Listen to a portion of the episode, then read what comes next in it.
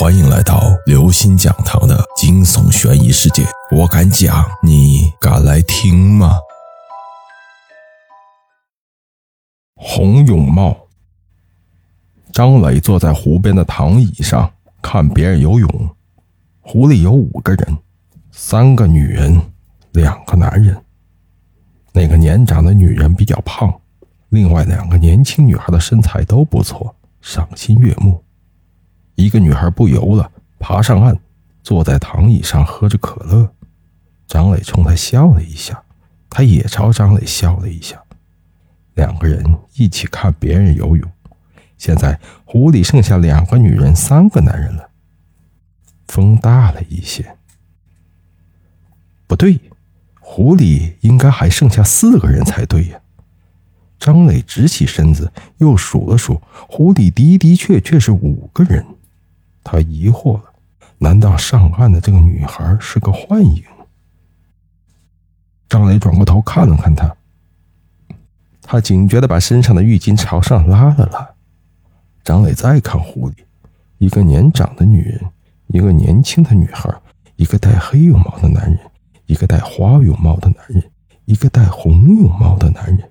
是的，多的这一个正是这个戴红泳帽的男人。张磊紧紧盯住了他。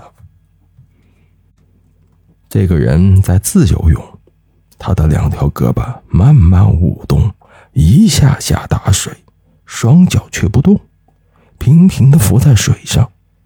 他就这样在湖里游过来游过去，脸一直埋在水里，始终没有抬起头来换过气，水里也没有气泡。张磊凛然一惊，他突然感到。除了那两条胳膊，这个人就像一具漂浮在水上的死尸。其他四个人陆陆续续走上来，和岸上这个女孩一起离开了。现在就剩下张磊和湖里那个人，那个人还在游，好像专门在给他表演。那顶红泳帽让张磊触目惊心。去年的这个时候，他带着李勇来这里游泳。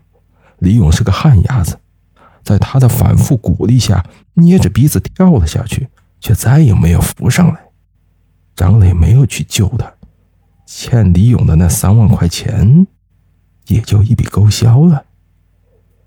张磊想离开，却又不敢离开，他必须看到湖里这个人的脸，确定一下他是不是李勇。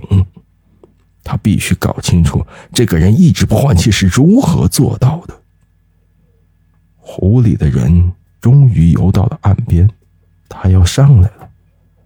张磊的心提到了嗓子眼儿。湖里的人轰隆一声从水里抬起脸来。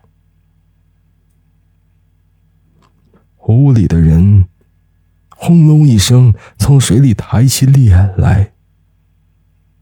张磊被淹死了。他附在度假村旁边的湖里，头上戴着一顶红泳帽。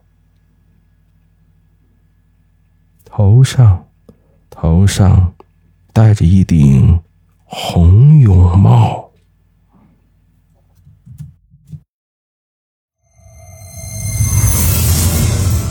各位听众朋友，本期节目到此结束。如果您喜欢，请关注、订阅、点赞、转发四连击。谢谢您的支持，我们下期再见。